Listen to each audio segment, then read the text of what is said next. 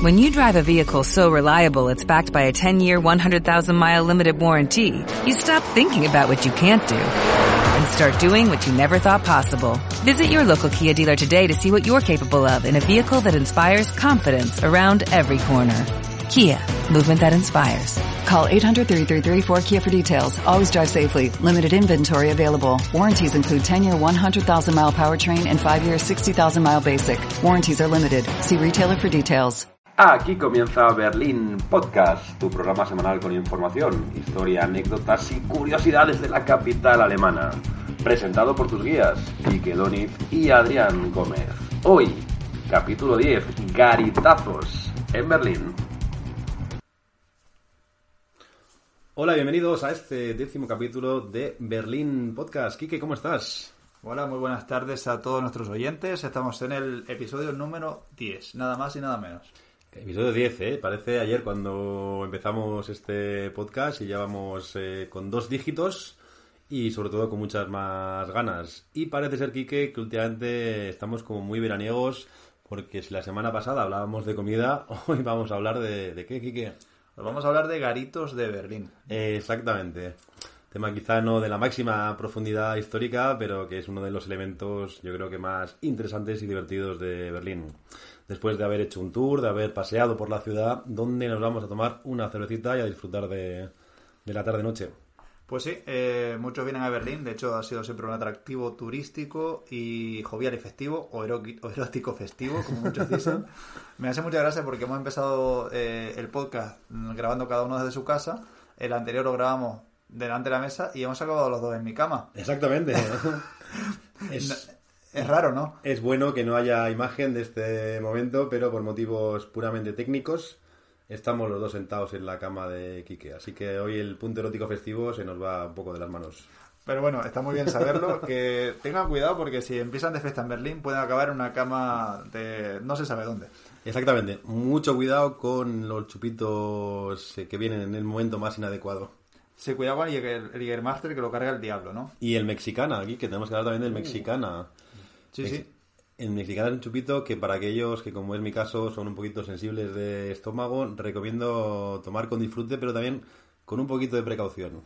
El mexicana es un chupito de color rojo, eh, cargado con cargado con, cargado, con, cargado con veneno. Cargado con maldad. Sí, sí. O sea, es el chupito que nadie querría invitar a, ni a su peor enemigo, pero que te lo, te lo acabas tomando tú gracias a, a, lo, a, la festividad y las ganas de, de, salir de fiesta, ¿no? Pero beban con precaución o no. Por supuesto, sí. Tequila y, y, Tabasco. Tequila Sunrise. Bueno, vamos a empezar este maravilloso top 5 de garitos de Berlín y vas a empezar tú. Sí, voy a empezar yo, pero antes nada, tener claros unos conceptos a la hora de salir de noche o de bares por, por Berlín. ¿Cómo son? Ya lo hemos comentado en otras ocasiones, mucho cuidado con el tema de pagar con tarjeta. Ya lo hemos dicho, creo que en el podcast anterior, siempre, siempre, siempre llevar preparado, porque aparte muchos de los bares que vamos a decir es inviable el pago con, con tarjeta. También eh, una cuestión cultural y una cuestión de respeto hacia la libertad de imagen de cada uno hace que aquí en Alemania y en Berlín en particular esté culturalmente muy mal visto es sacar fotografías en lugares públicos. Sí, correcto. De hecho, la, el tema de las redes, Instagram y todo, todo esto que estamos viendo que está de moda, eh, no es de lo más eh, que se lleva en Berlín. Porque aquí hay una cultura de club de club muy importante. Y ellos quieren desfogarse, desfasarse, desvivirse, todo lo que empiece por des, ¿vale? Descojonarse, como nosotros, eh, pues es lo que quieren hacer y que nadie los esté mirando, observando, grabando, ¿no?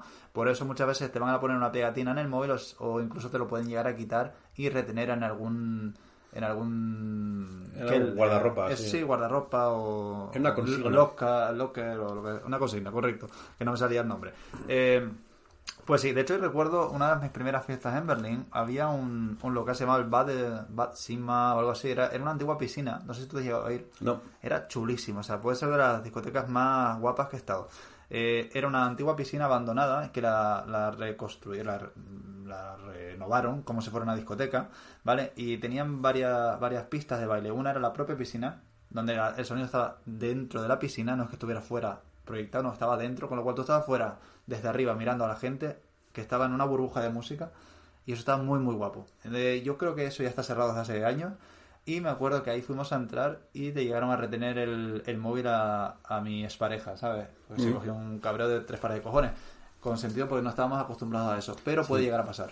De alguna forma la idea es que si yo soy director de un banco, he cumplido con mi jornada de lunes a viernes y el sábado quiero ponerme una falda rosa, una cresta naranja, e ir sin camiseta, pues tengo de alguna forma el derecho de hacerlo, el derecho de la imagen, sin que no quede registrado en, en ningún sitio. Exacto. Eh, por eso hay que tener cuidado, hay que tener paciencia con los seguritas, porque eh, aquí, como en España, por ejemplo, tampoco que, que tengan mucha paciencia, ¿vale? Igual a veces son un poco incómodos, o un poco severos, o duros, o serios, como quieran llamarlo. Pero bueno, eh, largas colas, Mm. Innumerable la gente que quiere entrar a, los- a los sitios, pueden ser colas de horas, ¿vale? En algunos eh, lugares.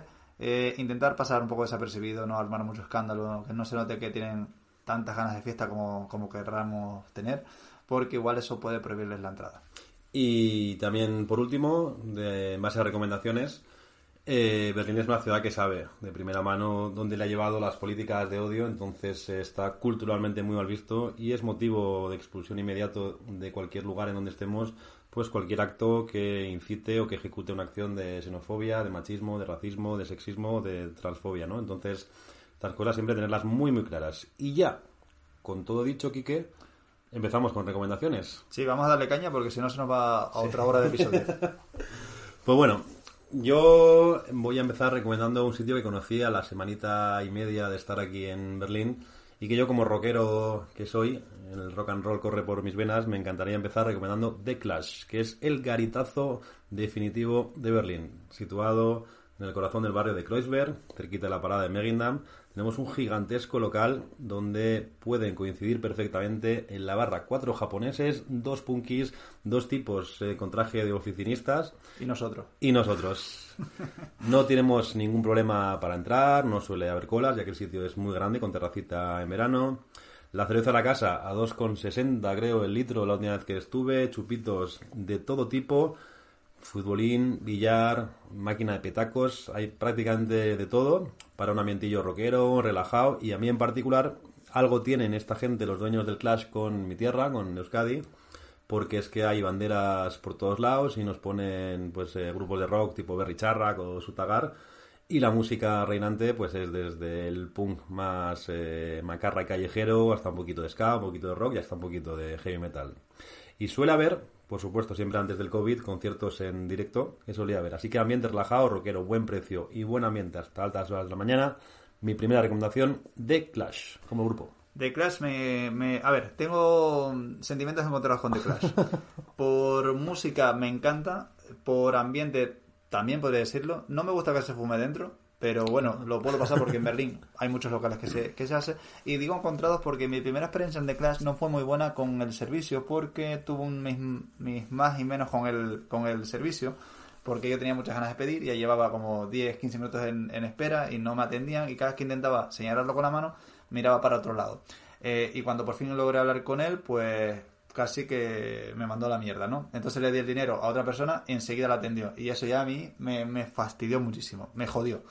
Y sin embargo, eh, nunca lo olvidaré de Clash porque ahí vi en directo a la banda Basotti y me pude tirar con Javier, nuestro amigo, Javi, ¿vale? Desde arriba, lo, cosa que nunca había hecho en, en un concierto, desde el escenario me, me tiré y me, me cogieron eh, las personas que estaban allí escuchando el grupo. O sea, como muy heavy, rockero, o sea, nunca lo había hecho y, y flipé con eso, ¿no? Y nunca lo olvidaré por eso. Con lo cual yo creo que a día de hoy puedo decir que me gusta de Clash. Eso compensa, ¿no? El camarero... Ha, ha compensado, ha compensado completamente porque él también pudo tener un mal día, yo también, eh, igual también tenía un mal día y, y vamos a dejarlo ahí. Pero bueno, yo creo que simplemente por esa experiencia y grupos en directo que se ven ahí muy, eh, muy de vez en cuando. eh, es un local muy reivindicativo también, eh, políticamente, para aquellos que sean un poco, eh, ¿cómo se diría? ¿Cómo dirías tú?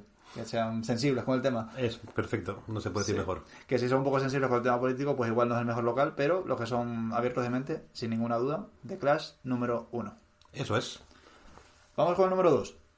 Bueno, mi... hay muchos locales en Berlín, pero un local que tiene un rinconcito en mi corazón es el Sus Bar Gester. Eh, que sería una traducción como dulce como ayer o algo Mm, así. Sería sí. la traducción que, por cierto, el nombre se lo da el cóctel más famoso que tienen en el bar. Es un concepto, un concepto de bar bastante increíble porque nunca lo había, lo había visto antes. Porque de día es cafetería y de noche se transforma en un lugar eh, de tralla, de, de música. Aparte, es muy, es muy guay porque está, puedes estar dentro, eh, no, no se cobra entrada, ¿vale? Hasta cierta hora que recogen. Re- ¿Cómo que recogen? Que escogen las sillas, la- las mesas, los sillones, mejor dicho, los sofás, y se convierte todo en pista de baile. La, donde está la cafetería se convierte en pista de baile y de repente empiezan a abrir recovecos dentro de la pro- del propio bar y aparecen otras salas de baile. Y de repente hay una sala de baile de más bien popera, después hay una sala de baile trayera con música eh, Tecno. tecno, gracias, que no me salía. Y después en los bajos eh, puedes encontrar, por ejemplo, música de los 80-90. ¿No? Que, Efectivamente, Quique. o sí. sea, que tienes de todo. Sí. Tienes de todo un ambiente muy, también muy multicultural, hay eh, de todo tipo. Hay una Super Nintendo durante el día, si no la han quitado. Es verdad, es verdad, que puedes jugar a la Super Nintendo. es Puedes verdad, jugar al. Super Mario World de la Super Nintendo durante el día, eso es muy, muy guay. Y es un ambientillo súper tranquilo para unas cañitas durante el día y un ambiente bastante cañero de juerga, muy divertido durante la noche, en pleno corazón de Freddy Design. Sí, tienen si quieren ver un poco la, lo que es Berlín y la confluencia de, de personas y de música, yo creo que es uno de los locales para mí que puede ser más que recomendado. Una recomendación, vamos, grabada a fuego en la piedra. Pues sí, muy bien. Eh, lo- eh, eso, precio. Precio que no dijimos antes. De hecho, de Clash eh, no tenía precio, ¿no? No, No. tiene precio de entrada. Los, los conciertos sí, por supuesto. Precio de su paquete, mientras sea cafetería, es gratis. Te puedes quedar dentro y ya después no te cobran. Y yo creo que sobre las 10 de la noche, 10 y media, 11, se pasa a ser pasa a convertirse en club, se cierra todo porque tiene que estar hermético para no molestar a los vecinos y creo recordar que sobre los 8 o 10 euros cuesta la entrada. Sí, y ahí empieza a haber un poquito de cola. Puede ser que los sábados, en temporada alta, hablamos de primavera-verano, nos podamos encontrar un poquito más de gente. Sí, Eh, una cosa a tener en cuenta, pero esto ya lo sabrá todo el mundo. Yo, como soy canario, no estoy acostumbrado. El tema de las chaquetas va a haber cola al entrar y otra cola para el tema de chaquetas, ¿vale? Eh, o sea que mucha paciencia. Hay veces que te tiras más tiempo para dejar la chaqueta que para entrar al, al local. Cierto, pero es verdad que hay muchas, muchos lugares que no tienes donde dejarlo, ni sillas, ni. No. O sea que tengan eso, tengan mucha paciencia con, con las chaquetas y la, y la entrada. Y si hace 10 bajo cero fuera, pues eh, te vas a asar el ratito que vas a estar con el abrigo puesto hasta, hasta que puedas dejarlo. Se pueden buscarse una chaqueta entre tiempo. Exactamente. Bueno, vamos con el número 3. Vamos con el número 3, Kike, un poquito más tranquilo, disfrutar de un atardecer a orillas del Spree y nos vamos a ir al Holzmark, que es un sitio eh, todo hecho en madera, con materiales reciclados, que está a la orilla del río, muy cerquita de la East Side Gallery, enfrente del muro, en un espacio, la verdad que gigantesco, es que te puedes llegar a, a perder allí, que tiene partes cubiertas para el invierno, pero que su máxima recomendación sería para primavera y verano, porque la terraza que tiene es absolutamente espectacular. Perdona, sí, a mí es uno de mis sitios favoritos también. O sea, una en primavera, verano, disfrutar de esas vistas y de ese buen tiempo. Terraza, es una auténtica, un, un auténtico lujo. Sí, aparte el Holzmark está encuadrado un poquito en una zona que era la zona donde estaba enfrente del muro, al otro lado del, del río, y es una zona que está cambiando mucho a día de hoy en Berlín, muchos edificios, oficinas, lofts de lujo y ese tipo de cosas. Ellos tienen como una misión muy clara de perpetuar un poquito la cultura de barrio y de dejarlo un poco en ese origen. Hacen un montón de actividades culturales de toda índole, conciertos, y el sitio, la verdad, que para una tarde de charla con amigos, por supuesto, tiene que ser una tarde que no haga mucho frío ni llueva. Las vistas, y si nos pilla el atardecer, ya ni os cuento, son absolutamente espectaculares. Quizá hablamos de un poquito más caro, quizá que el Clash, no hablaríamos del mismo rango de precios, pero el sitio, la verdad que recomendación para tomarse algo, incluso para comerse una pizza o una Flammkuchen de estas pizzas alemanas, que están muy buenas, pues también recomendación yo creo que imperdible. De hecho, tienen varios sitios donde pueden pedir. Eh, tienen dos entradas diferentes, uno más eh, rústico. Sí, más con madera y más de madera. De hecho, creo que hacen hasta eh, barbacoa, ¿no? Sí. Algo, algo de carne creo que también hacen ahí. Eh, ahí pueden pedir cerveza, pueden pedir refrescos. Y también tienen una, en la parte más nueva, que está ya de madera pintada, está mucho más chula. Puede incluso hay un localcillo pequeñito que es solamente de vino. Pues si son amantes del vino, pues es otra muy buena opción. Creo que hace cinco años que no me tomo un vino en, en Berlín. ¿En serio? Sí, no sé, siempre pido cerveza. Es por la edad. Sí, claro. ¿no? Cuando llegas a mi edad ya empezarás a beber vino. No, cu- cuando, cuando voy a Bilbao me encanta el vino, ¿eh? No es que no me guste, pero no, no se me ha ocurrido nunca pedir un vino en Berlín. Bueno, vino un Aperol Spritz. Eso sí, una Aperol Spritz, pero aquí en Berlín y estando rodeados tan cercana y cariñosamente de gente italiana es un tema delicado, ¿eh? Porque hay Aperol Spritz aquí estupendos y algunos que son un auténtico horror. Sí, pero bueno, eh, ya, ya haremos un top 5 de Aperol Spritz. De Aperol, vale. La mejor es de esta casa, en la cual se está grabando este podcast. Muy bien, muchas gracias por la parte que no me toca porque yo no, lo- yo no los hago.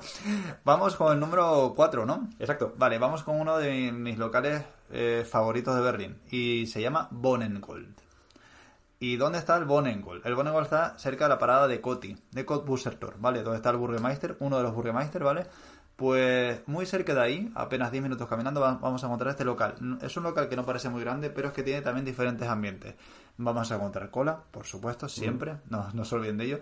Al entrar vamos a, vamos a encontrar una zona que se utiliza también como cafetería, con la barra a la izquierda y las mesas a la derecha, donde se puede fumar.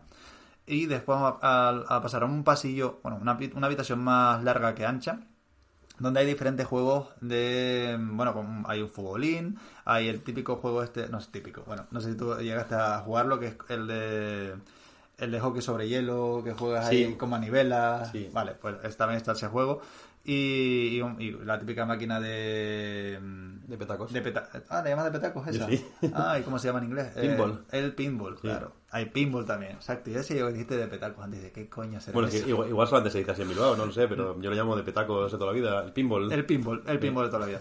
Vale. Y después de esa sala hay otra. Y esa otra es la sala ya de, de poner la musiquita a fuego. Como decía mi amigo Enrique Corsé.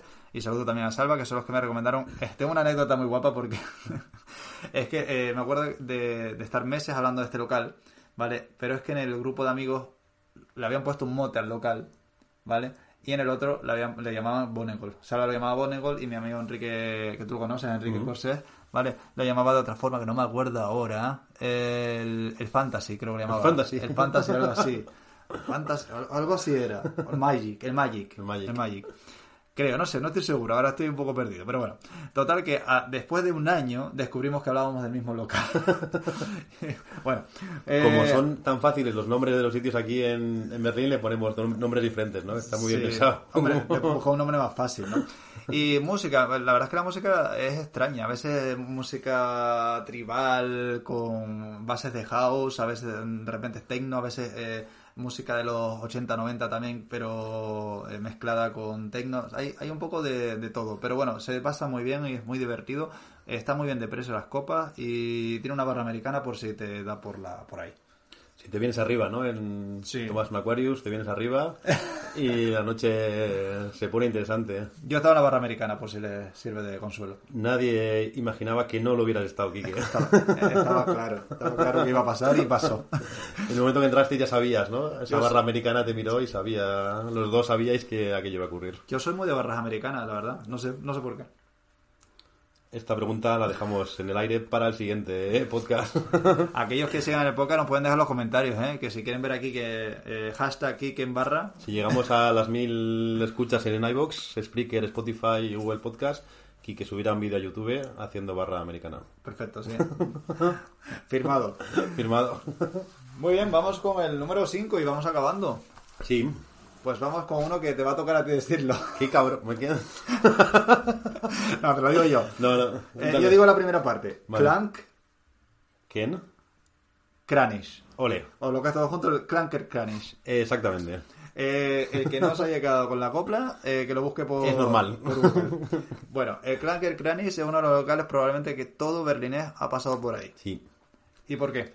Pues porque es, yo creo que la rooftop, esto que está tan de moda ahora, o el bar en azotea, de toda la vida ahí en castellano, pues yo creo que más chulo. Uno por el ambiente que tiene, dos porque las vistas que tiene de Berlín y desde el corazón del barrio de Neukölln son en 360 grados, y tres porque el sitio es estupendo, que puedo decir. Pues sí, de hecho, una de las mejores opciones, ya que si están de visita por Berlín o si viven en Berlín, eh, en otro barrio, porque yo la verdad es que visito Neukölln muy poco, pues para visitar el barrio, eh, ese barrio y aparte tomarte un buen copazo desde esa terraza con buenas vistas, La ¿no? verdad que sí.